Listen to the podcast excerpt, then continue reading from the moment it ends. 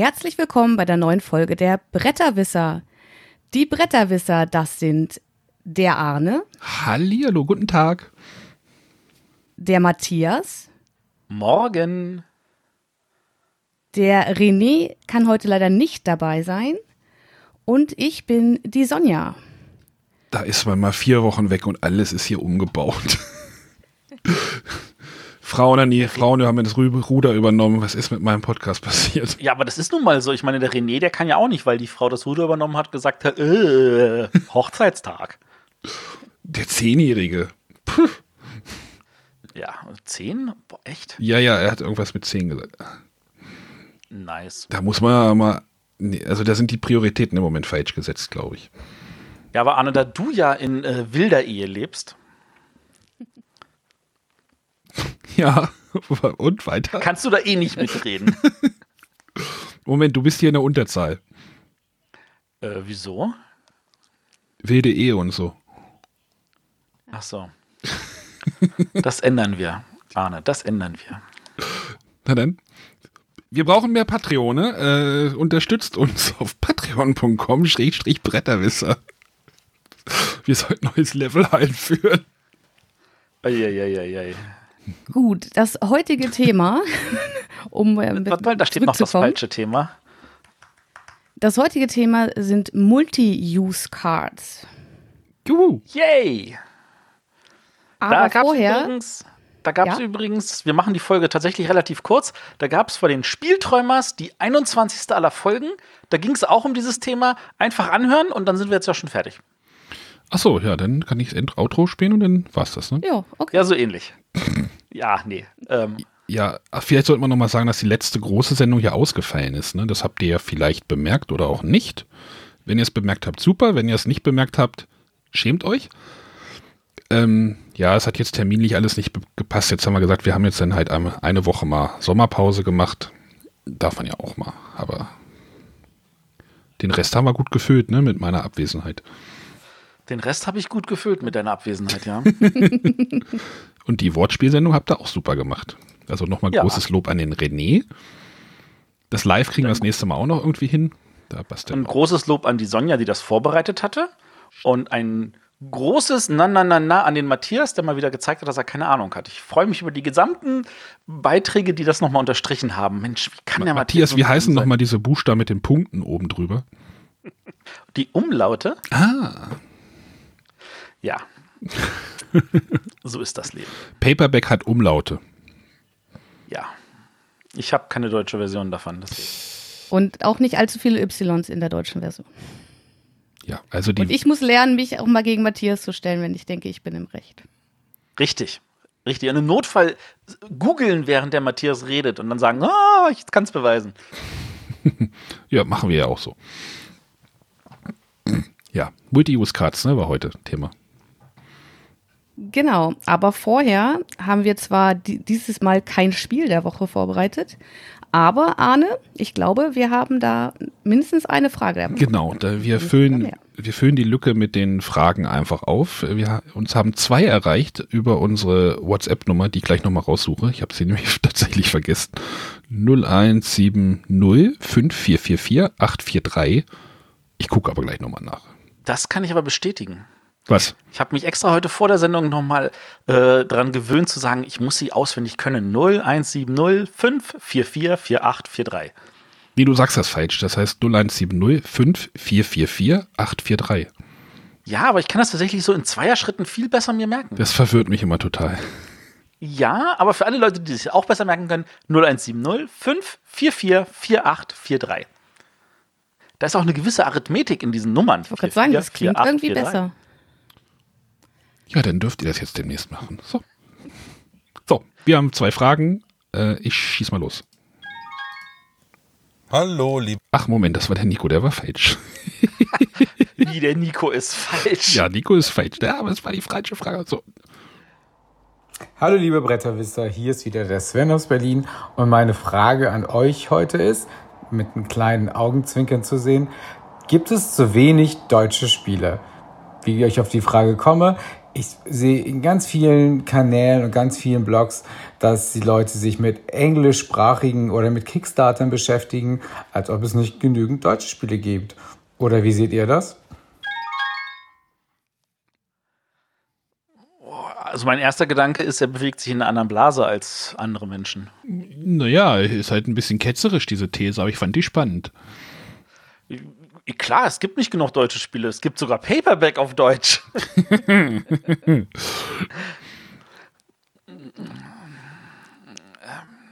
ich frage ist, was sind halt deutsche Spiele von einem deutschen Autor oder deutsche lokalisierte Spiele?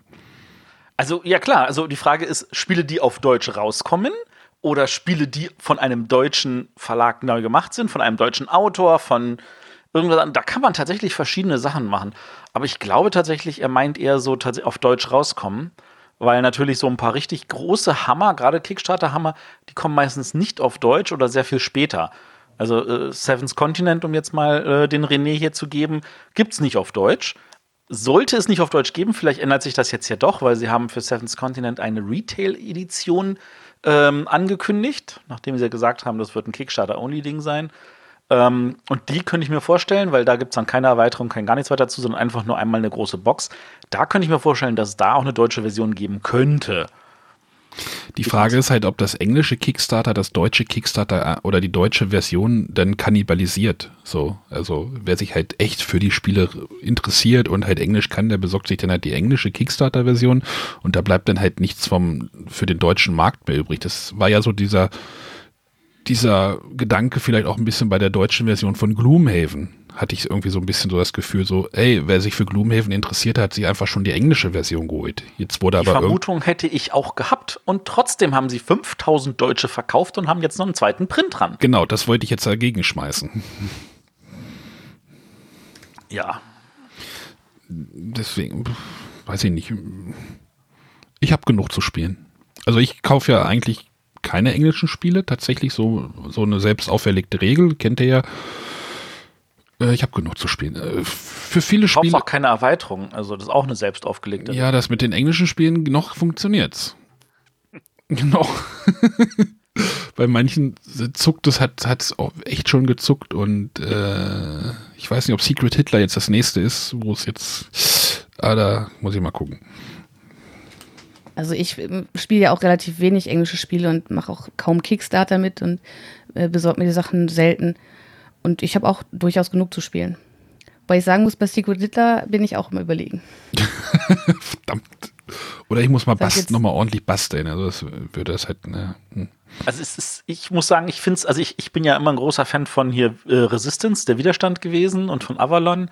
Und ich finde tatsächlich, Secret Hitler hat so diesen kleinen Tick, den, anders, dadurch, dass du halt da dieses, diese zusätzliche Ebene reinbringst, mit denen ich ziehe drei, gebe zwei in den nächsten und der muss davon eins auswählen. Mhm. Da passiert noch mal eine Menge mehr. Das finde ich tatsächlich auch noch eine Nummer besser dadurch. Also das ist tatsächlich super, das Spiel. Aber das wäre so eins, ähm, ich meine, das ist ja original mehr oder weniger eine Print-and-Play-Geschichte. Da das Coole zu kriegen mit dem Holzmaterial und diesen Umschlingen, das ist schon so, hm, mhm. hm, genau. Hm. Und das in Deutschland, hm, ja, genau, das, das ist halt so der Punkt. Aber ich glaube, es, ich glaube, wir können uns nicht über Spielemangel beschweren. Nein. Nein. Wie war das jetzt irgendwie? Die Messe hat jetzt 1500 Neuheiten bekannt gegeben, oder? Genau. Jetzt, ja. Also, ja, klar. also da sind natürlich Spiele zum Teil doppelt drin, weil sie auf Deutsch und auf Englisch und auf. Ich, ich würde sogar die, die steile These aufstellen wollen, dass gemessen an der Bevölkerungszahl Deutschlands im Vergleich zu der von den USA prozentual relativ viele Spiele auf Deutsch rauskommen. Ja, aber ich meine, die messen ja aber auch jedes Jahr irgendwie so diese Spiele so mit äh, internationale Version zählt eins, zwei, dreimal oder sowas, aber es geht ja trotzdem immer nach oben die Zahl. Äh, das ist richtig, das tut sie. Es sind aber auch die Zahl der Aussteller, die nach oben geht und die Fläche, die geht nach oben. Ich meine, wenn du 100 weitere Aussteller hast, dann hast du theoretisch auch 100 weitere Spiele, weil jeder Aussteller mindestens eins mitbringt. Mindestens eins, ja. Genau. Ich glaube, das war so ein bisschen ketzerisch, diese Frage.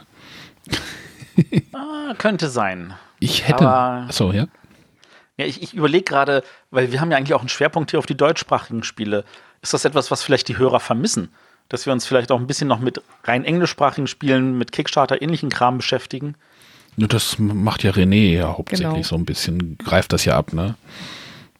Das stimmt. Da ist er und du bist ja da auch so ein bisschen Experte dafür, für den Kickstarter und englischsprachigen Bereich. Du jetzt ja eigentlich sogar nur noch im englischsprachigen Bereich hier für den Podcast. Ja, ja, okay, das stimmt. Ich denke mal, da decken wir schon das, das Spektrum ganz gut ab. Aber falls ihr da irgendwie Ideen habt, ähm, also die Hörer, äh, schickt uns einfach eine Sprachnachricht und äh, 01705 444843. äh, 0170 5444 843. Was für ein Battle. Ja, ich hätte noch eine. Also wir können diesmal von Berlin nach Hamburg schalten. Wir schalten mal nach Hamburg.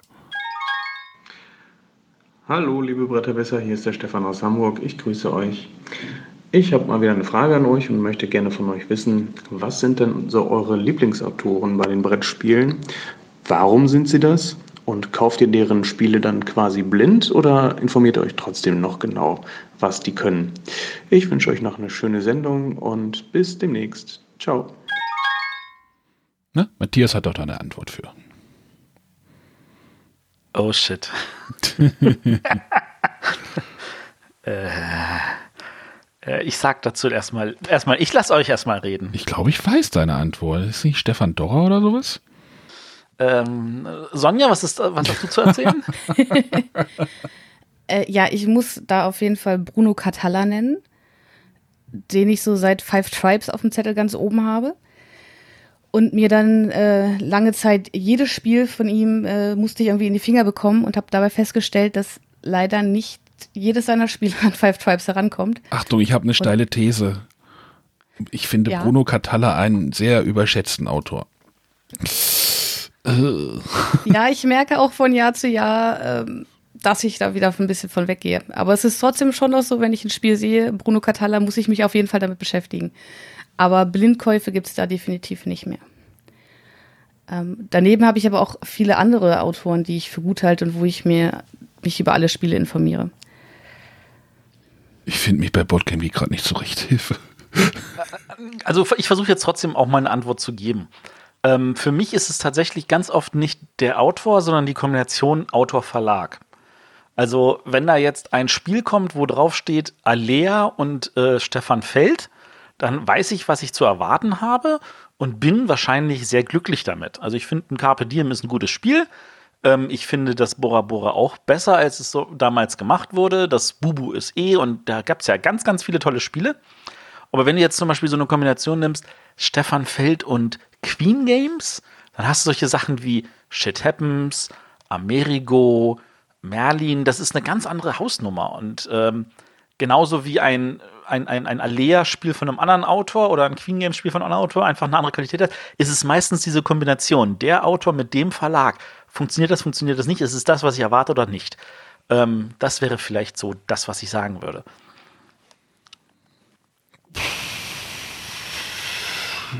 Ich weiß es nicht. Du magst doch den Phil Walker Harding. Äh, stimmt, ja, den finde ich gut. Den finde Tatsächlich. ich tatsächlich auch gut. Den finde ich gut. Und der hat Also, mich bisher noch nicht so enttäuscht wie Bruno Catalla. Ich mag auch Gizmos. Finde ich auch ein gutes Spiel. finde ich okay, ja. Okayisch. Ich gucke Ja, du gerade hast dich davon getrennt. ich gucke gerade äh, Carlo Rossi nach. Carlo Rossi. Der hat mal ab in die Tonne gemacht. Das finde ich immer noch grandios. Du Das kannst ist ein Geschicklichkeit. Bitte? Du kannst ja versuchen, jetzt den Autoren zu nennen, der nur ein Release hatte Und den ich super und fand. den du einfach super findest und sagst, da klar kaufe ich alles von dem, weil der hatte nur dieses eine Release. Warte mal, Werner Hodel? Michael Menzel. das. Was denn? Okay. Ja. Als Autor hat er nur einen Release, oder? Kann man das so Als sagen? Autor, naja, doch, Teil 2 und Teil 3 hat er noch und die ganzen Erweiterungen. Das ist mehr als ein Release, in meinen Augen. Aber da zum Beispiel finde ich auch total spannend. Ähm, die Zweier-Version von Andor, die hat ja der Gerhard Hecht gemacht. Und das, das, das verbindet ja so das Andor mit diesem Element aus Kaschgar. Und Kaschgar fand ich, äh, aber das Shada und Torn finde ich super. Und Andor finde ich auch so, hä? Aber wie gesagt, das ist so an der Stelle eine andere Kombi. Stimmt, ich glaube, Phil Walker Harding ist schon mal ein ganz guter. Nico sagt hier, Matt Leacock wäre Überschätzt. überschätzt. Ja. Ähm, ich glaube auch, also der Punkt ist, Matt Leacock kann tatsächlich, hat mit Pandemie wirklich was Grandioses geschaffen und ähm, der macht auch wirklich eine gute Arbeit, aber der will meistens halt in einem Familienbereich, wo ich auch da sitze und denke so, das bin nicht ich. Und das ist halt wirklich eine andere Zielgruppe, als die mit Pandemie erwischt ist. Das ist so wie, wie wenn man sagt so, oh, der Friedemann Friese hat schon wieder nicht das rausgebracht, was ich haben will, weil die Leute halt das Funkenschlag mögen und den ganzen Rest nicht, weil, aber der, der Friedemann Friese ist eher der ganze Rest als das Funkenschlag. Ja, ich glaube, ich bleibe bei Phil Walker Harding. Punkt. Danke. Ja, und ich mag Do- Dora natürlich auch immer noch wegen Linie 1. Immer noch Siehste, sag ich Eins der doch. besten Spiele. Sag ich doch. Na, Rüdiger Dorn, haben wir doch ein paar Rüdiger Namen. Dorn hat auch eine ganze Menge gemacht, ne? der Rüdiger Dorn hat eine Menge. Goa ist richtig super. Ich habe mal das den gefragt, ob er noch mal so ein Spiel wie Goa machen möchte. Und er hat gesagt, ne. Aus dem Alter wäre er raus. Tja. Ja, das waren unsere Fragen der Woche. Vielen Dank dafür. Ich gucke trotzdem noch mal bei Rüdiger Dorn gerade. Mach das. Ich Mach. bin zu, sch- ich bin zu langsam. Louis Cator ist auch super. Hier, da, da hätte man auch eine ganze Sendung von machen können. Unsere Top 10 Autoren. Topliste Autoren. Topliste Autoren. Hm. Istanbul, Rüdiger Dorn, Las Wenn wir uns da auf Vegas. einen einigen können. Ich finde, ein Antoine Beaux-Arts ist auch ein Unterschied, ob der jetzt ein Seven Wonders gemacht hat oder ein äh, Ghost Stories. Also, Ja, ich glaube, da werden wir heute keine Antwort für finden. richtig. Deswegen wollen wir mal abbiegen. Lass uns mal abbiegen. Wir lassen mal Sonja abbiegen. Abbiegen zum Hauptthema. Multi-Use-Karten. Ja, ähm, jetzt hat Matthias das Thema vorbereitet. Ah, Erster okay. Punkt steht hier Geschichte der Multi-Use-Karten. Kenne ich nicht. Und was steht als nächster Punkt? Mir unbekannt. Das ist tatsächlich so. Ich weiß nicht, wo die Multi-Use-Karten das erste Mal verwendet wurden. Ich bin absolut an der Stelle unwissend. Ich weiß, dass ähm, Upfront das schon in den 70ern verwendet hat. Ähm, das war, ähm, also Upfront ist auch so ein Wargame, das alles über Karten gemacht hat, wo die Karten halt sowohl die Einheiten sind als auch die Gebiete. Und die hatten auch schon so dieses, äh, da sind auch Punkte in der Ecke, mit denen man irgendwas machen kann. Das, es gab da vor ein paar Jahren einen Kickstarter für eine komplett neue Version. Die hat ohne Ende Geld eingespielt und hat bis heute nicht ausgeliefert, weil große Rechte-Skandal etc. Was heißt denn Multi-Use-Cards? Vielleicht sollten wir es mal auf Deutsch mal vielleicht erklären. Genau, da, da würde ich mich kurz einhaken und sagen, normalerweise, also wenn man es nicht definiert hat, ist ja ein Skatblatt auch ein Multi-Use, oder? Es kann mit dem Skatblatt zig verschiedene Spiele spielen. Du meinst so ein, so ein, so ein Romy-Blatt, so 52 Karten oder 32 Genau. Karten. Ja. Ja, aber das Spiel, aber nicht die Karte, oder? Ich wollte gerade sagen, du kannst damit verschiedene Spiele spielen, aber das ist, es geht jetzt nicht um Karten, die man verschieden verwenden kann für verschiedene Spiele, sondern darum, dass ich, wenn ich eine Karte in dem Spiel habe, kann ich mit dieser Karte verschiedene Sachen machen. Also äh, ein anderer Begriff, der dafür geprägt ist, Multipurpose Card. Ähm, ich ich mache das jetzt mal tatsächlich an einem einfachen Beispiel, wo laut Spielträumer, was kein Multi-Use-Karten sind, zum Beispiel, ähm, ich würde halt drüber streiten wollen, Port Royal. Die Karte ist sowohl die Karte, die ausliegt, die du kaufen kannst, die du vor dir auslegen kannst, als auch mit der Rückseite eine Münze. Das sind verschiedene Verwendungen für dieselbe Karte. Das hast du auch bei Bonanza. Habe ich die Karten in der Hand, tausche ich mit denen, äh, äh, packe ich die irgendwo ran und ernte sie oder drehe ich sie um und sie sind eine Münze. Das sind schon zwei Verwendungen für dieselbe Karte, aber die verschieden sind. Also ich bin dabei, für mich äh, gehört das auch dazu. Jetzt sind wir ja schon in der Diskussion, jetzt hast du trotzdem keinen deutschen Begriff dafür genannt. Boah. Es gibt ja, es gibt ja so, es gibt ja so Bestrebungen, solche Begriffe halt einzudeutschen. So Arbeitereinsatzspiel. Wir waren doch vorhin bei der Frage der Woche schon irgendwas mit deutschen Spielen oder so, nicht wahr? Ja, aber versuch's Ich würde sagen, Arne, das fällt dann bei dir ins, ins, ins. Nee, ich bin hier, ich bin hier eingerostet. Ich, äh, Ach so, ja, wer rastet, der rostet. wer, wer rastet? Ich, ich kann nicht mehr podcasten, das geht nicht mehr. Ähm, nein, ich versuch's mal. Ähm, Ja. Multizweckkarten? Nee, Multi ist ja auch ein Trendwort. Ja, aber Multi Mehrzweckkarten. Mehrzweckkarten, ja, das klingt, glaube ich, ganz gut. Oh, Mehrzweck. Ein Mehrzweckkartenspiel. Oh, Mehrzweckkarten, ja. Also ich, ich möchte dem nicht widersprechen, aber es klingt natürlich erstmal komplett ungewohnt. Genau. Ja, aber Einsatz, Arbeitereinsatzspiel klingt auch eigentlich ungewohnt. Mittlerweile hat es sich tatsächlich so ein bisschen eingebürgert, oder? Und wann hat sich das, äh, der Cursor, äh, die deutsche Begriff dafür, der, der ja sogar von deutschen Behörden vorgegeben war? ja, aber du weißt, was ich meine. Du hattest. Ja, ja, ich weiß, was du meinst. Du hörst das jetzt gerade zum ersten Mal, aber Mehrzweckkarte für. Ich denke, Multipass. grundsätzlich erstmal eine Reißzwecke, wenn ich Mehrzweckkarte höre, aber an sich ist der Begriff schön. Oh, ich, ich suche mal gerade einen Soundschnipsel raus. Mal gucken, wie ich den fertig habe. Ja, du such mal einen Soundschnipsel. Nein. Und ähm, äh, ich, ich würde jetzt trotzdem kurz erwähnen wollen, auch wenn das jetzt äh, unabhängig von, dem, von der Struktur ist hier, das erste Mal, dass mir bewusst so eine so ein, so ein, so ein Spiel in die äh, Hände gekommen ist, wo diese Multi-Use-Karten drin sind, diese Mehrzweckkarten drin sind. Ähm, und mich das total fasziniert hat und es mir auch viele Jahre danach nicht aufgefallen ist, wenn Spiele sowas verwendet haben, obwohl sie es verwendet haben. Aber bei diesem einen Spiel ist es mir echt wirklich hängen geblieben. Und zwar ist das jetzt, boah, bestimmt schon 15 oder 20 Jahre her. Ähm, da gab es ein Sammelkartenspiel, ein Trading Card Game, äh, das ist von, von, von äh, Games Workshop, das hieß Warhammer Warcry. Also Games Workshop war natürlich wieder nur Lizenzgeber, das war eine andere Firma.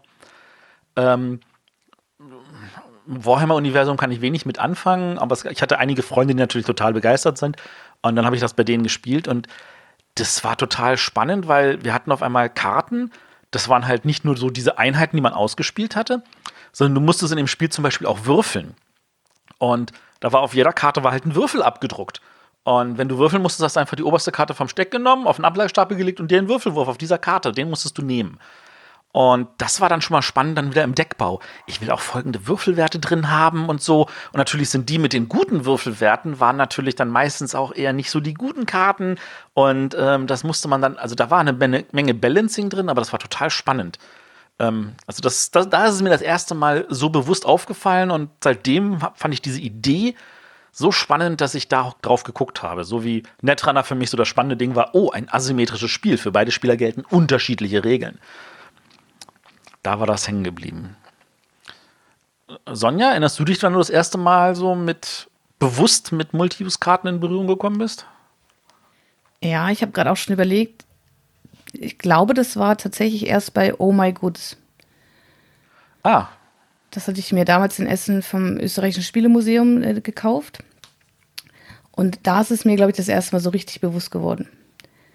Also ich bin ja auch erst seit fünf Jahren eigentlich wieder so drin im Brettspiel, dass ich mich auch wirklich mit, mit vielen Brettspielen beschäftige. Und ich glaube, das war so das erste Mal, dass es mir wirklich bewusst wurde. Das stimmt. Das ist, da hast du auch Karten, die sind äh, Rohstoffe, die sind Fabriken, die sind äh, Zahlungsmittel, die sind genau. Kosten, da sind die Sonnen drauf, da hast du ganz, ganz viele verschiedene Sachen, die diese Karten machen. Äh, Arne? Bei mir wären es jetzt tatsächlich diese beiden Diskussionsspiele, glaube ich, die gerade schon gefallen sind.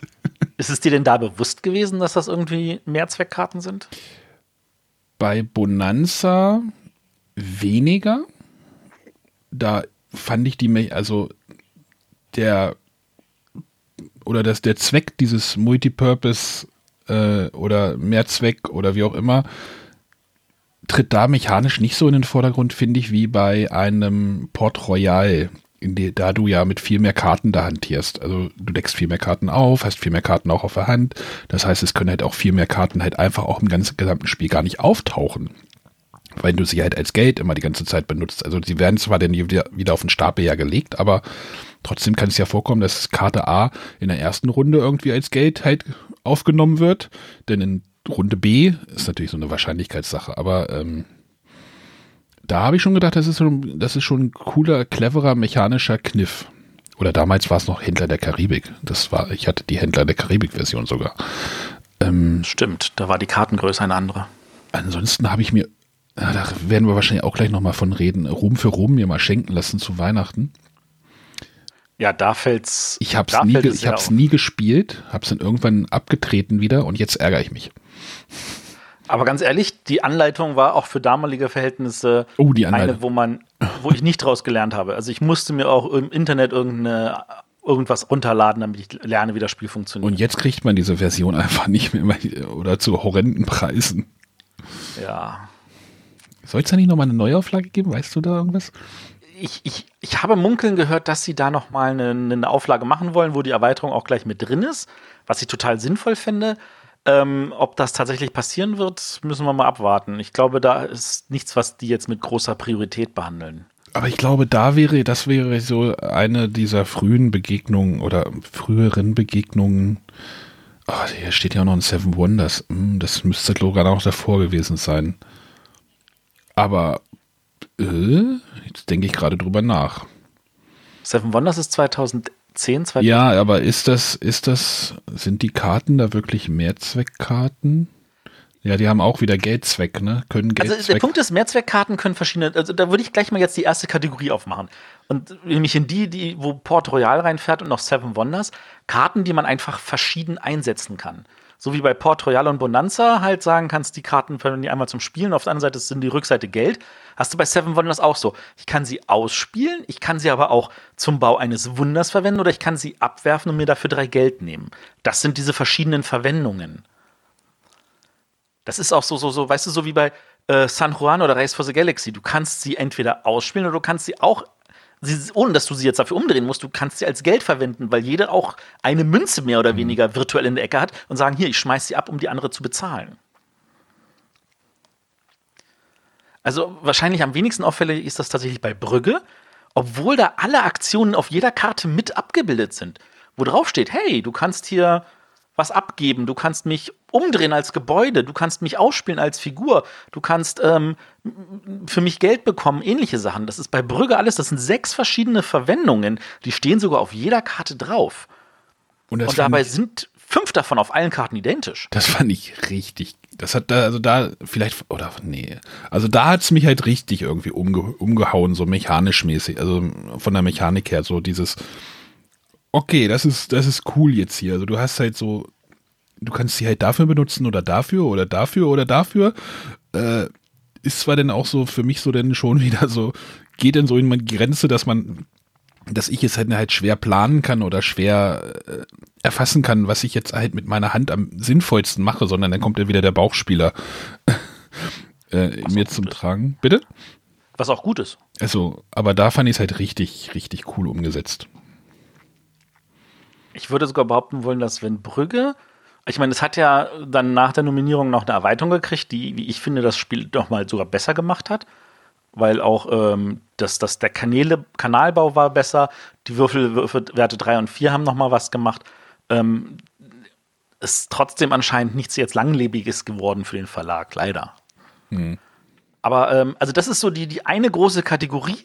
Und was ist wahrscheinlich auch die, wo die meisten Leute mit Mehrzweckkarten in Berührung kommen ohne dass sie es direkt selber merken.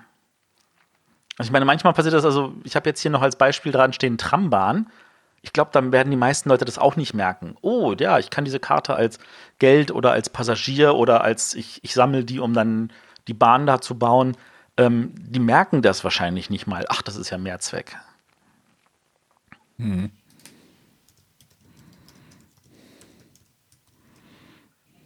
Ja, also das ist, das ist die eine große Kategorie. Ähm, dann würde ich jetzt tatsächlich ähm, mal hier rüberspringen und sagen, wir machen mal die andere Kategorie. Ähm, Karten mit verschiedenen Funktionen. Und da hatten wir jetzt das, das Oh My Goods ja schon genannt und das Ruhm für Rom. Ich kann jetzt bei Ruhm für Rom nochmal sagen, was das für verschiedene Sachen sind. Da hast du auf der einen Seite hast du die Aktion, die du ausführen willst. Es gibt sechs verschiedene. Da schmeißt der erste was rein, kann weitere Karten mit derselben Aktion dazu werfen und alle anderen Tisch können die ebenfalls dieselbe Aktion reinwerfen und äh, das, die Aktion mitmachen, also der, der Aktion folgen. Ähm, dann gibt es aber auch die ganzen Karten, die in der Mitte liegen, die kann man sich versuchen dann zu nehmen und dann sind sie äh, Werkstoffe. Und zwar halt so, wie die Aktionen auch so farblich gekennzeichnet sind, sind auch genau in diesen Farben dann auch die Werkstoffe. Die, die sammelst du dann auch von der anderen Seite bei dir. Und ähm, die sind dann aber auch verschieden viel Geld wert. Das heißt, du kannst sie dann umwandeln von den Werkstoffen auch in Geld. Oder du gibst sie ab, um die Karte für ihren mittleren Teil zu bauen, nämlich ein Gebäude. Auch dafür brauchst du dann wieder irgendwelche Baugebiete, ähnliche Sachen. An sich ist das auch relativ einfach, wenn man das einmal verstanden hat. Aber da ist so viel Chaosfaktor drin, das ist. Und wer einmal das Original gesehen hat mit dieser ganz, ganz schlimmen Clipart-Grafik. Oh ja. Und dieser Blisterverpackung. Ja, puh. War da, das war doch so eine Blisterverpackung, oder? Ja, das war so eine Plastikschachtel schon. Also, aber, aber das, da, da, das hat mir in den Augen wehgetan. Und ich meine, der Andreas Odendahl hatte ja auch Ruhm für Rom als Inspiration genannt bei La Granja, wo du ja auch sagen kannst, so, möchte ich diese Karte oben anlegen für einen Marktkarren, den ich befülle, oder möchte ich sie unten ranlegen für die große Aktion, die es kann, oder möchte ich es links anlegen für irgendwelche Felder, wo ich äh, Sachen draufpacken kann, oder rechts, um irgendwelche Aktionen zu verstärken. Ähm, auch da ist so, so, so, so, so verschiedene Funktionen, die auch tatsächlich auf jeder Karte anders sind, die nicht einfach nur sagen, hier, das ist jetzt, du kannst es grundsätzlich für diese oder diese oder diese Aktion nutzen. Der steht immer noch auf meiner Playlist. Bei mir auch. Irgendwann mal. Ah, ich habe einen Ruhm für Rum hier. Nein. Also Sonja, La- wenn du dran denkst, dann La- können wir das spielen. Wenn La Granja. La Granja. Ach so, das ja, das, das hast du auch noch nicht gespielt? Nein. Ich auch nicht. Ach, das Oh. ist aber auch super. Das ist echt super. Ja. Ähm, das ist übrigens, also ich bin beim, beim, beim Gucken bin ich auch nochmal über solche Sachen gestolpert. Das muss übrigens kein Hauptteil des Spiels sein. Ich meine, sowas wie La Granja und Ruhm für Rom da, oder Oh My Goods, da hast du halt diesen, diesen Multi-Use-Effekt halt ähm, als zentrales Element im Spiel. Aber du hast auch Spiele, wo das nur so ein kleiner Nebeneffekt ist, wie Goa, was wir vorhin erwähnt haben, vom Rüdiger Dorn. Da gibt es auch ein paar Karten drin und diese Karten kannst du für drei verschiedene Sachen verwenden. Aber diese Karten sind nicht zentrales Element des Spiels sondern also das zentrale Element ist halt die mittlere Auslage, wo versteigert wird, wo du dann äh, auf deinen Tableaus die Werte steigerst äh, und dich verbesserst und deine Kolonien anlegst und so. Und die Karten sind nur äh, Mittel zur Hilfe und du kannst diese Karten halt verwenden, um zu sagen, ich möchte bei der Kolonialisierung äh, Würfelwürfe verbessern oder äh, ich decke sie einfach vom Stapel auf für irgendwelche Effekte. Das ist halt an der Stelle nur ein kleiner Teil. Und ein anderer kleiner Teil war zum Beispiel, und das fand ich jetzt wieder interessant, bei La Isla, ähm, auch ein äh, Feld Alea, ähm, war das so, dass du ziehst ja jede Runde drei Karten und jede dieser Karten war für drei verschiedene Aktionen, aber du musst dich für jede der Karten entscheiden, eine Karte nutzt die erste Aktion, eine Karte nutzt die zweite Aktion, eine Karte nutzt die dritte Aktion. Die musst du entsprechend bei dir in dein ähm, Tableau entsprechend hinlegen. Und dann, das machen halt alle gleichzeitig. Also da ist so, dass nicht nur jede Karte für drei verschiedene Aktionen genutzt werden kann, sondern du musst jede Runde für jede der drei Aktionen auch eine der Karten nutzen. Großes Schweigen. Jetzt überlegt ihr, habt ihr La Isla schon mal gespielt? Natürlich La Isla. Also ich als Lia Sammler habe La Isla gespielt. Und das Aber war auch Macau ein, hast du noch nicht gespielt. Nein, weil ich es nicht habe. Ach so. ja. Ähm, aber das kam mir tatsächlich, als ich mir Gedanken gemacht habe über das Thema, um das es heute geht, war das eines der ersten Spiele, die mir dann noch in den Sinn kamen. Ich das bei La Isla auch ziemlich cool fand, dass man da auch mal überlegen musste, wie spiele ich diese Karte jetzt aus und welche Karten spiele ich diese Runde aus. Wenn jetzt noch die Karten ein bisschen größer gewesen wären. Ah, ich sehe so ein Alea-Problem irgendwie sich durch die Oh, das Sendung gab es auch nicht bei Glenn Moore, dass die Leute gesagt haben, die Schachtel ist zu klein. Nein. Nein, irgendwie. Nein. Genau. Also das ist die zweite große Gruppe jetzt. Ähm, ich würde jetzt, ähm, ich habe insgesamt äh, fünf Gruppen, wenn ich das richtig sehe. Nee, vier Gruppen. Ähm, ich würde jetzt einfach nochmal die nächsten Gruppen durchgehen und dann kann man nochmal überlegen, so, ähm, welche von denen uns besonders zuliegt. Ähm, die dritte Gruppe sind jetzt Karten mit verschiedenen Aktionen. Äh, da nehme ich jetzt mal ein ganz bekanntes Beispiel, nämlich Räuber der Nordsee. Da ist ja so, dass auf jeder Karte ist ja einmal eine Funktion drauf, wenn ich sie als, als Einheit vor mir auslege, wo ein Dauerhafteffekt ist. Und eine ist halt, wenn ich dann in der einen, auf dem einen Aktionsfeld sage, hier, ich schmeiße sie ab, um diese Einfachaktion zu machen. Das ist auch an der Stelle wieder ein Multi-Use-Cards. Mu- Möchte ich sie dafür nutzen oder dafür nutzen? Ähm, aber das ist tatsächlich, auf der Karte sind diese verschiedenen Nutzen drauf und die sind jetzt nicht irgendwie vorgegeben, so wie bei Brügge.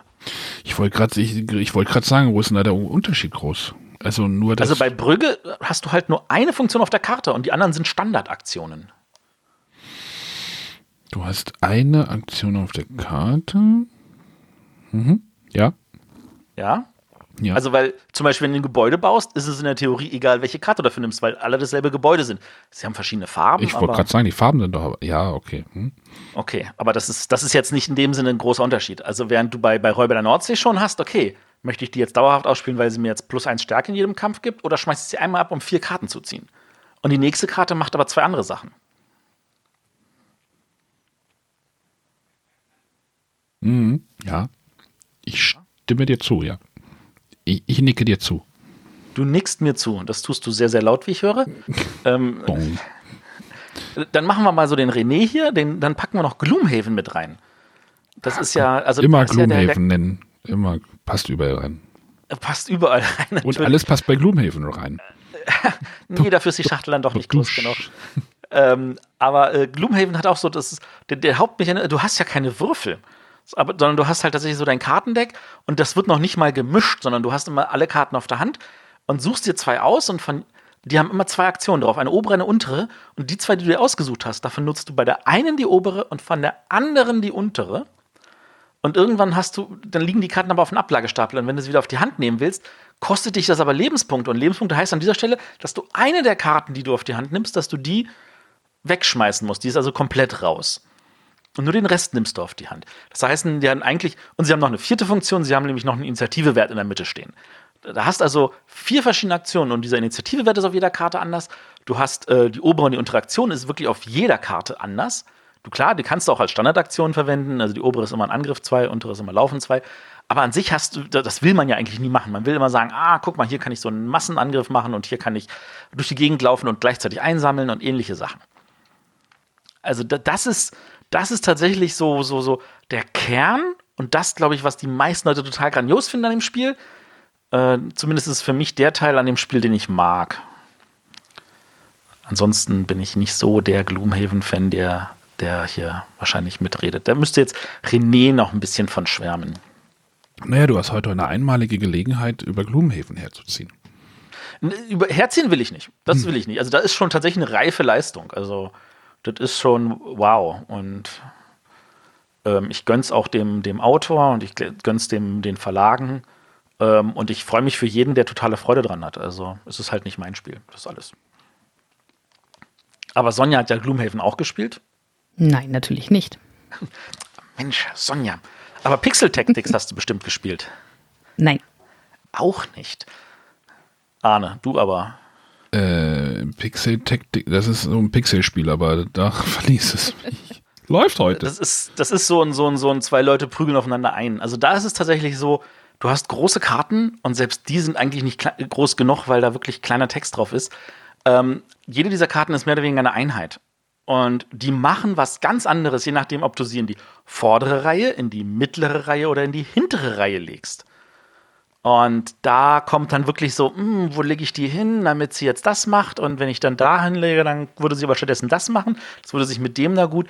Das ist, das ist nicht trivial. Das Spiel kann was. Das ist jetzt, sage ich mal, so die einfache, wenn man jemand sagt, so, ich möchte mal so ein spannendes Multi-Use-Card-Spiel spielen, was so einen 10 Euro Einstiegspunkt hat, um mal so zu sehen, wie geil das sein kann, dann würde ich Pixel Tactics empfehlen. Oder Port Royal. Aber Port Royal ist, sage ich jetzt mal, so ein einfacheres Multi-Use-Ding.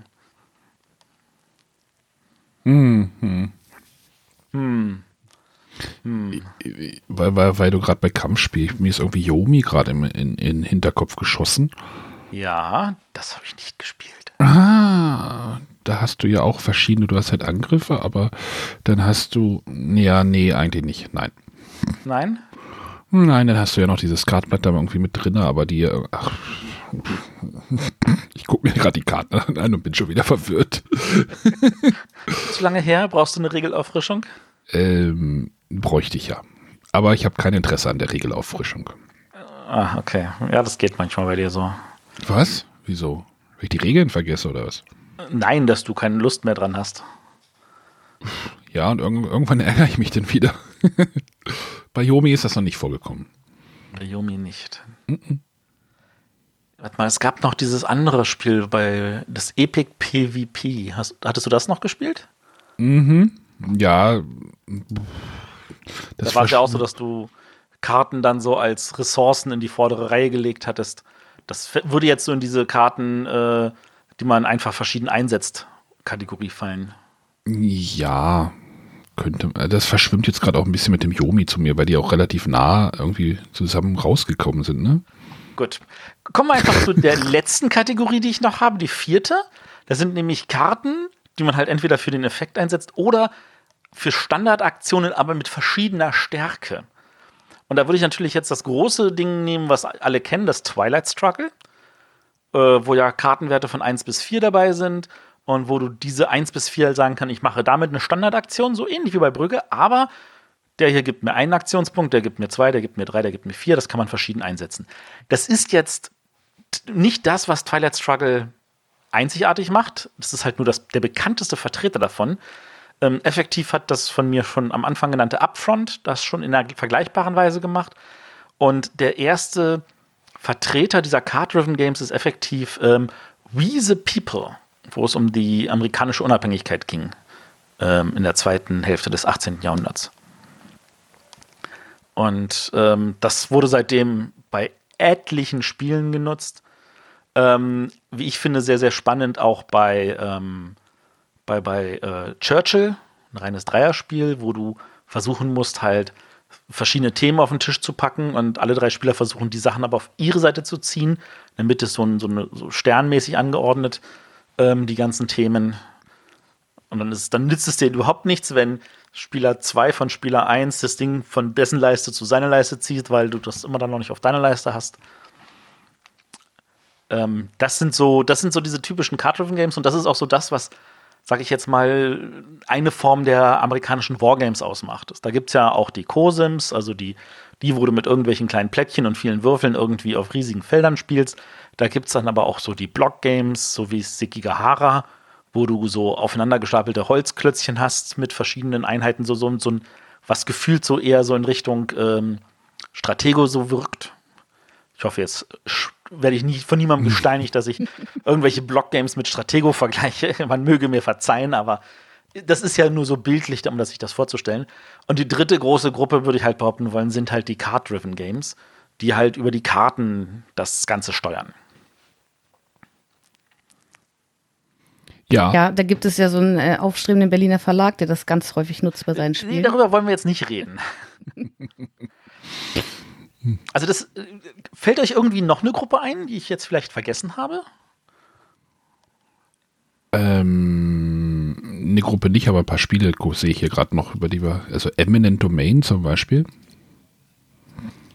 Eminent Domain. Du spielst die Karten als Rolle oder als Aktion.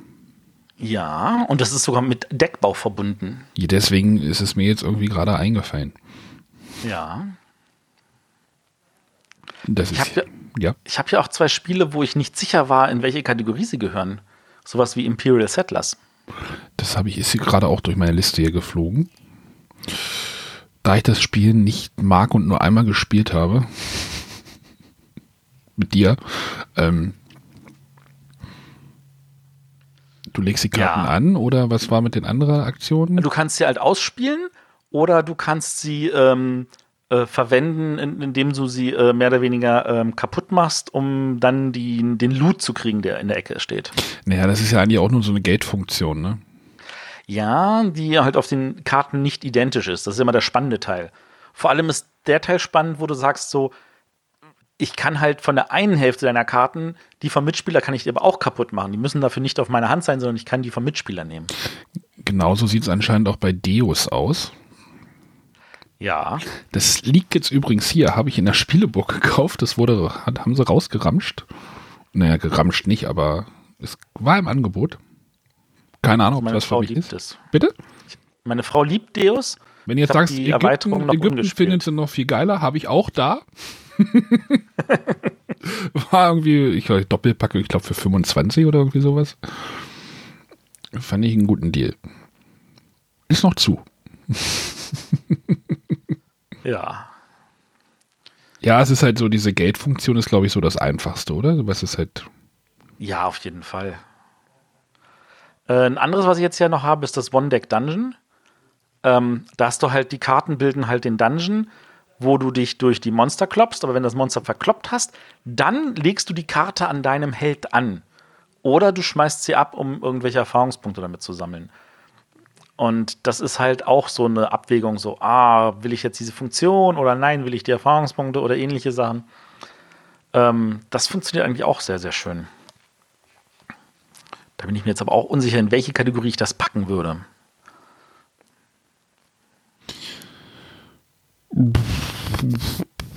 Äh, ja. Aber das ist ja auch, finde ich, ein gutes Zeichen, wenn ein Spiel sich nicht so einfach kategorisieren lässt. Die blutige Herberge. Ach. Auch ein schönes Beispiel. Da ging es ja auch irgendwie Gebäude, wie war das? Gebäude, Gate, wie gesagt, das ist einfach so. Gast. Oder Gast, ne? War das nicht so? Richtig. Das fand ich irgendwie auch ganz cool, das Spiel. Also das fand ich, ja, ich, vielleicht, vielleicht kommen wir, also jetzt, jetzt kommen wir irgendwie schon wieder darin, irgendwie, äh, wir zählen jetzt irgendwie. Äh. Ja, aber das Spannende ist ja, also ich meine, man hat, man hat sich vorher wahrscheinlich nicht diese Gedanken gemacht, so diese Multi-Used Cards, meistens hat man das dann irgendwie nur in eine Ecke verortet. Und jetzt ist, hoffe ich, dass ich unsere Hörer mal damit konfrontiert habe, dass es tatsächlich auch Spiele gibt, die in anderen Kategorien sind, wo es ihnen nicht bewusst war. Ich hätte noch einen Deckbauer, Teil der Könige haben die ja. Karten eigentlich auch zwei Funktionen. Die können Geld haben oder Aktionen, später aber zu Punkten umtransformiert werden.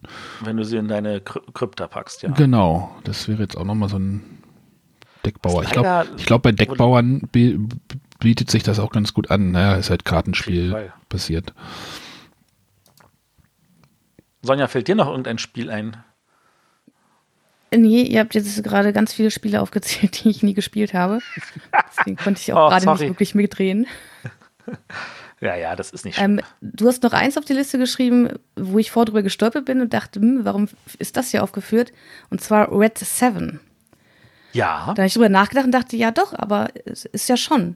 Da ist es, das ist ja so ein Kartenspiel, wo ich Karten in meine Auslage spiele, um eine äh, Bedingung aus der Mitte zu erfüllen. Ich kann aber auch meine Karte in die Mitte spielen, um die Bedingungen zu ändern. Ja. Das war, äh, ich glaube, dieses Spiel fand, nee, ich, ähm, nein, ich will jetzt schon nicht schon wieder auf dem Spiel drauf rumhauen, aber. Ich fand's super. Ich fand's auch gut.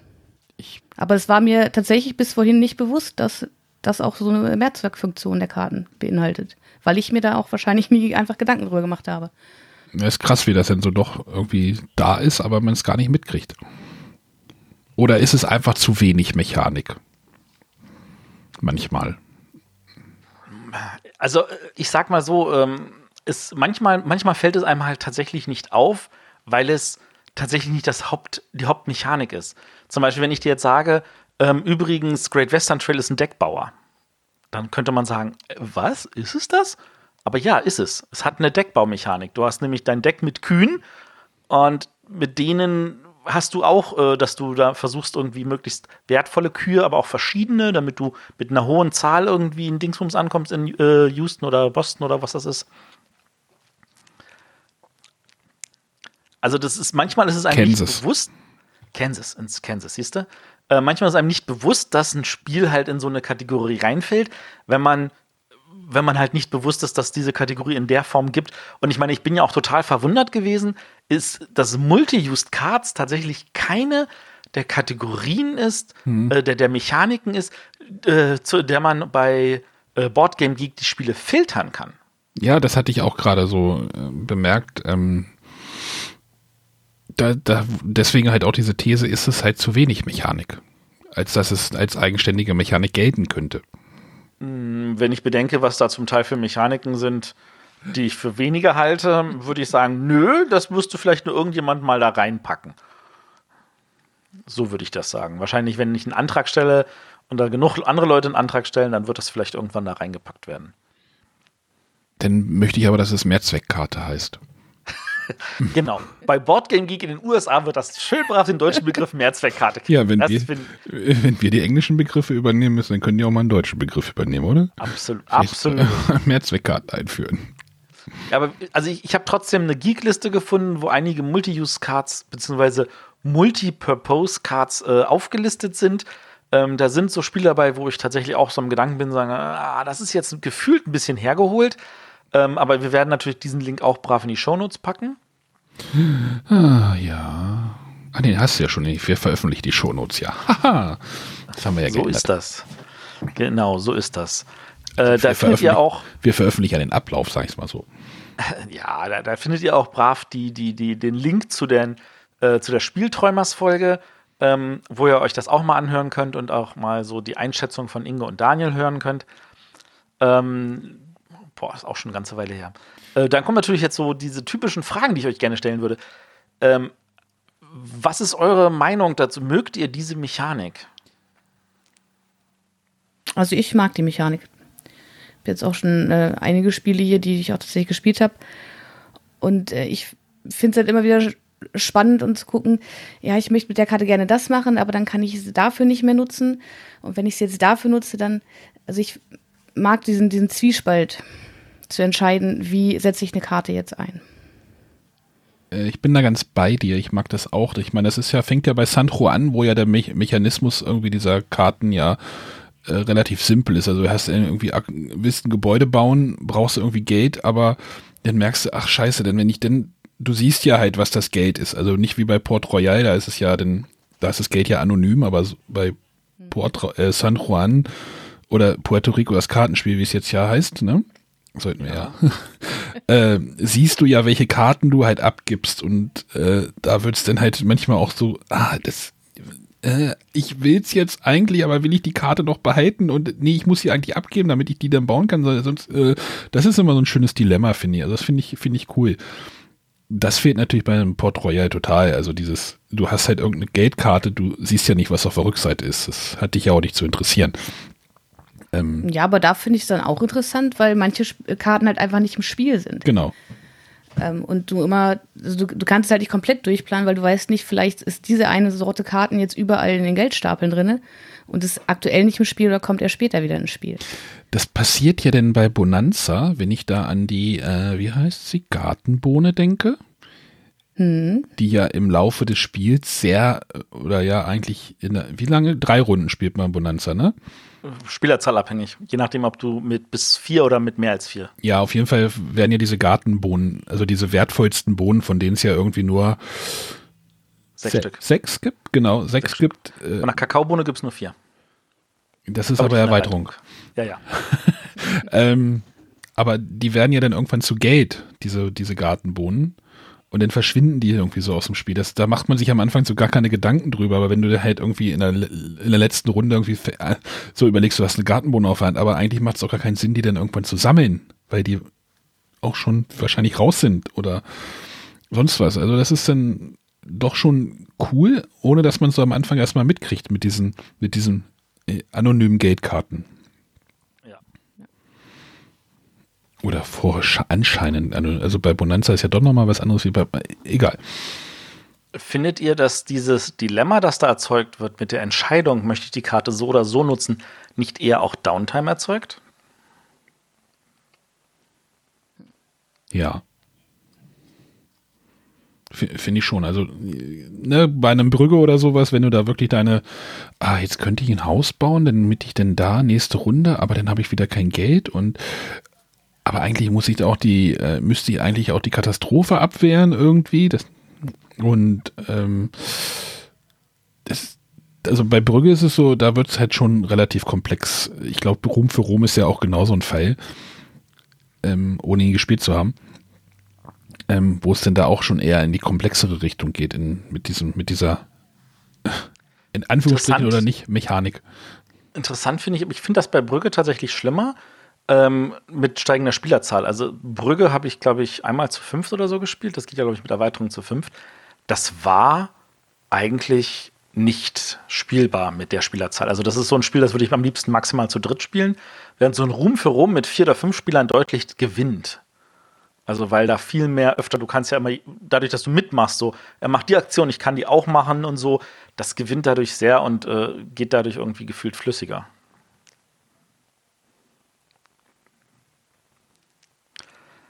Ähm, wenn ihr jetzt irgendein Spiel nennen könntet, wo ihr sagt, jetzt so, da würde sich eigentlich so eine Mechanik noch anbieten, fällt euch da irgendwas ein? Wo ihr denkt so, da, da sind schon Karten drin, warum sind das nicht Multi-Use-Karten? Kannst Also bei mir ist es eher Ja. im, im Gegenteil. Also ich habe ja gestern seit langem mal wieder Terraforming Mars gespielt und das ist zum Beispiel ein Spiel, da finde ich, reicht das, was an den Karten da ist und was, was die tun, da würde ich es nicht haben wollen. Und mir würde jetzt keins einfallen, wo ich sagen muss, da denke ich, könnte das gut passen. Ich, ich drehe mich gerade nach rechts zu meinem Schrank. Hm, weiß ich nicht. Also ich kann jetzt euch erzählen, dass es gibt ein, eine Art Wizard-Klon. Ich weiß nicht, ob man das so nennen darf. Es, zumindest wurde ich mit Wizard ähm, infiziert, bevor es, bevor ich Wizard gespielt habe. Und zwar hatte FX damals so ein Spiel rausgebracht. Ich glaube, das hieß Double. Ähm, Doppel. waren- Doppel. Nee, nee, nicht Doppel. Das waren, da waren Karten dabei, da waren so, so, so Skatbilder, aber die waren auf beiden Hälften verschieden. Und damit hast du auch einfach Wizard gespielt. Also du hast dann immer mehr Karten gehabt und musstest ansagen, wie viele Stiche du machst. Aber du hattest mit jeder Karte zwei Hälften und konntest mit entscheiden, mit welcher Hälfte möchte ich denn jetzt spielen. Also da waren effektiv zwei Karten in einer. Also da war so, so ein Multi-Use. Ähm, ist, glaube ich, es gibt einen Grund, warum Wizard erfolgreicher war. Was so zu Klang, klang gerade ein bisschen komplex, kompliziert und ich habe es nicht verstanden. Aber Naja, du hast halt eine Karte, die sowohl eine Kreuz 7 als auch eine Herz Dame ist. Jeweils, jeweils die eine Hälfte der Karte. doch, ich habe vielleicht eine Idee. Was, na okay, es ist ja ein bisschen weit hergeholt. Ich sehe gerade seh so einen Carcassonne vor mir. Carcassonne, ja. Carcassonne jetzt, okay, jetzt sind wir bei Plättchen, aber Ja, ist okay. man könnte ja auch irgendwie viereckige Karten nehmen. Also das, äh, wenn du da halt ziehst und du hast mehrere Optionen, noch eine andere Option, außer die Karte, außer das Plättchen anzulegen, sondern du hast noch die Aktion, irgendwie einen Menschen zu versetzen, irgendwie in einer Stadt oder sowas, dann wird es natürlich schon ein komplett, komplett anderes Spiel. Das war doch bei. War das bei Carcassonne die Stadt? Die mit der Zange oder was? Nee, nee, nee, nee, nee, nicht. Das, das mit der Zange ist ja das Katapult, das ist ja eine Erweiterung für das normale Carcassonne. Nee, ich meine, das, die Stadt, das war. Da hast du auch äh, Stadtmauern gebaut und so. Das war ein großer Holzkasten. Ach, das war die, die Ja. Geschichte. Hm? Also es gab irgendein Carcassonne, wo du, wo du halt also das auch verwendet hattest, so nach dem Motto, ich schmeiß das jetzt weg. Und je nachdem, wie viele Ausgänge es von Straßen hatte und so weiter, konnte ich jetzt irgendwas bewegen und so. Ich weiß es, ich glaube, es war die Stadt, aber sicher bin ich mir jetzt nicht. Also alle Hörer, die jetzt mehr Ahnung haben als ich, können das jetzt mal kurz erwähnen. So frei nach dem Motto, oh, man konnte ja das Plättchen dann wegwerfen und hat dann das entsprechend nutzen können. Aber das war halt noch so, weiß nicht, das würde mich jetzt so, äh, so ganz spontan. Aber Pl- Plättchen ist natürlich auch etwas. Also, was ich hier noch habe, ich habe noch diese Kategorie Multi-Use Holz.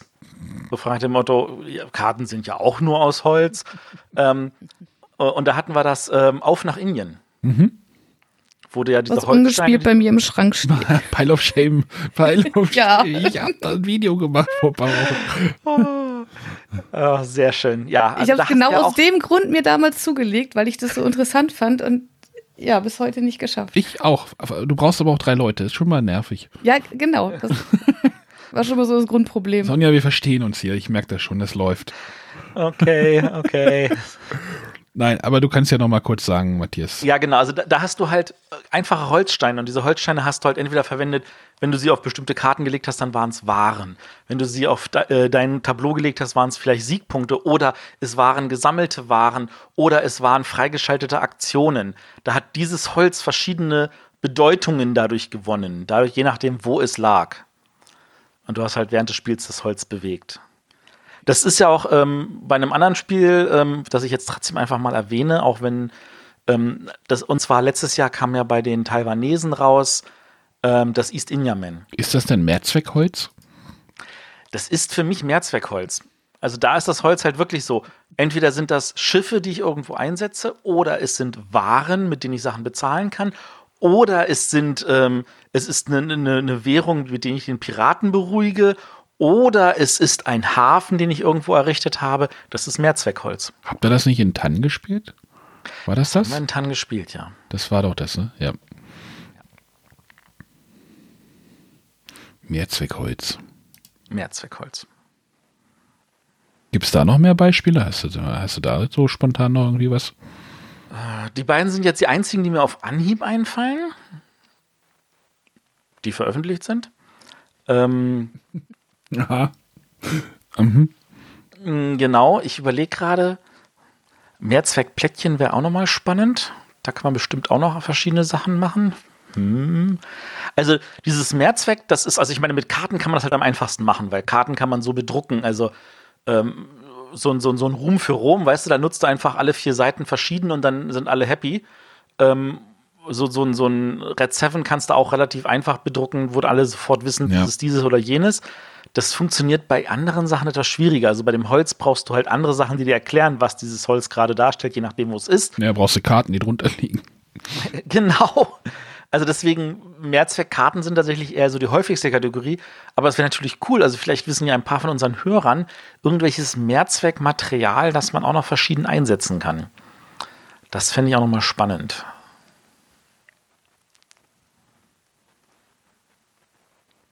Ja. Und ja, für mich wäre da ja schon wieder zu erwähnen, ist das, gilt das jetzt als Mehrzweckholz? Kleines Beispiel, auch wieder so im kleinen Rahmen. Wieder bei Great Western Trail. Da ist ja das Holz, ist ja ein Hindernis auf deinem Tableau, dass du dort freiräumen kannst, um eine Bonusaktion freizuschalten. Und dann platzierst du das aber in dem Moment ja, wenn du irgendeine Stadt beliefert hast, dort ist es dann so ein Siegpunktscheibe. Matthias, fällt dir denn ein Spiel ein, was mit der Mechanik, so einer Mechanik noch gewinnen würde? Das ist gar nicht so einfach, die Frage. Ne? Es ist tatsächlich nicht einfach. Es ist wirklich, wirklich nicht einfach. Ja. Ich sehe gerade noch Lost Cities. Oh Gott. also ich meine, sagen wir so, da dieses Jahr wieder eine Lost Cities Variante rauskommt, Die Chance ist groß, meinst du? die Chance ist groß, dass irgendwann mal ein Lost Cities mit Multi-Use Cards kommt, keine Frage. Könnte man halt auch machen. Machst du auch wieder noch eine Option drauf. Ja. Ähm, Kosmos Verlag, schreibt mich bitte an at arne.bretterwisser.de, wenn ihr das hört. Ähm, ich habe da Ideen.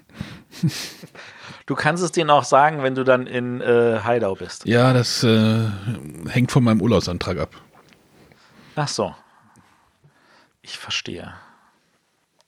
Ja. Ich arbeite dran. Arbeite mal dran, ich bin auf jeden Fall da. Gut. Äh, mir fällt da Ähm, gerade noch eins ein ja. zu diesem äh, Multimaterial. ist es nicht auch bei Terraforming Mars so? Da ist doch, äh, ich habe die gleichen Klötzchen, die ich auf irgendwelche Karten lege und da ist es ein Tier, da ist es eine Pflanze, Stimmt. Ja, da sind es irgendwelche Ressourcen. das stimmt. Einen habe ich noch, einen habe ich noch. Aber das hättest, hätte man wahrscheinlich auch über verschiedene Ressourcenwürfe regeln können, oder? Machst du einfach Pflanze, grüne, grüne Klötzchen. Ja, aber das Grandiose ist ja tatsächlich, dass du dieselben Anzeiger auch noch verwendest für deine gesamten Währungen, für alle sechs, die du im Spiel hast. Nee, das ist das auch einfach nur ein Sparpotenzial gewesen. Das, das möchte ich nicht bestreiten. So, Geld hättest du Pappmünzen nehmen können, dann hättest du grün irgendwelche Marker, Holzmarker, Und Holz dann machst du einen Kickstarter für die äh, 100-Euro-Kiste. Ich oder wollte so, sagen, also ich finde, es braucht es nicht. Also ich finde, es funktioniert gut, so wie es gelöst ist. wenn man nicht gegenstößt. Und die Karte sagt dann, wofür das steht. Na, Da haben wir Gloomhaven, Terraforming Mars, alles in die Sendung gekriegt. ja. Und Bonanza. Von Bonanza bis Terraforming Mars und Great Western Trail. Und Upfront nicht vergessen. Hier finden Sie alles. Gut. Ich denke, damit ist die Sendung schon rund. Ist heute mal nicht ganz so lang. Ich hoffe, die Hörer werden uns verzeihen. Ja, wenn René nicht dabei ist, wird gleich schneller, zackiger. Äh, Ja, ja, das Gefühl habe ich auch. Uiuiui. Ui. Nun muss man uns aber auch verzeihen, wir hatten kein Spiel der Woche. Also, Stimmt, das wären noch 20 Minuten gewesen, hätten wir es gehabt. ja, genau. Also, da könnte jetzt natürlich der Arne schnell noch eins aufnehmen und hinten dranhängen an die Sendung. Ähm, nein. Nein, gut. Ich habe Montagladeneröffnung. Kleinigkeiten. Ja, kannst gerne helfen. Äh, äh, bin nicht in der Gegend. Ah, schade. Das war, glaube ich, auch wieder ein schönes Filmzitat aus Singles, gemeinsam einsam. Ich Anfang der 90er. überhaupt nicht in der Gegend. Ein, ein, Ja. Anfang der 90er Film. Ja, wunderbar. Ein schöner Film. Aber wir reden jetzt hier nicht über Filme, wir reden hier über Spiele und von da aus gesehen denke ich, äh, René-mäßig, äh, Sonja, willst du einen Deckel drauf machen? Ich sehe gerade, wir reden nächste Woche über Spiele, ne? Ihr, ihr, ihr, genau, ihr drei redet nächste Woche über Spiele. Und Äh, in ich zwei wahrscheinlich Wochen, nicht. Du nicht? Ich bin nicht zu Hause. Ach so, Ah. dann machen René und ich das. Oder wir machen, Genau. oder wir machen mal einen Tellerrand oder sowas. Genau, ihr könnt ja zu zweit mal einen Tellerrand machen und über Singles reden, gemeinsam einsam oder über die Dinger mit 33 und 45. Ich höre gerade ein Hörspiel von Ivan Leon Menger, aber ähm, Oh, die neuen. ja mit so Geistern. Aber ich habe noch Also keinen. irgendeine Folge wird es nächste Woche geben, Ja, um das hier mal zu einem Ende zu bringen. Genau, genau. Und in zwei Wochen haben wir einen Gast, der sich auch schon total freut. Äh, Und zwar haben wir den Marco Teubner, seines Zeichens äh, gestandener äh, Pöppelpreisträger für unter anderem ähm, Stone Age Junior. Ähm, wenn ihr irgendwelche Fragen habt, die ihr ihm stellen wollt, schickt uns Fragen zu. Äh, gerne über Twitter oder Facebook oder über ähm, eine E-Mail an 0170 5444 843. Nein, du hättest info.bretterwisser.de sagen müssen und nicht Genau. 01705 444843. Aber wir nehmen auch Sprachnachrichten, die können wir dem Marco auch vorspielen. An auch info at bretterwisser.de. Da gehen die auch hin. Da gehen die auch hin, genau. Ich sehe schon, wir sind uns alle ganz, ganz einig. Hm. Ja. Ja, Ja, genau. Ja, dann machen wir ein Schleifchen drum. Das ist der Monat ja auch schon wieder bald rum. Oh Gott, oh Gott, oh Gott. Genau, wir machen eine Schleife. Ja. Ach so, ja, da muss ich gleich mal drücken. Ah. was auf die Schleife? Mhm. Dann ist ja gut. Gut. Ja, dann würde ich sagen, äh, winke, winke. Tschüss. Zum nächsten Mal. Tschüss.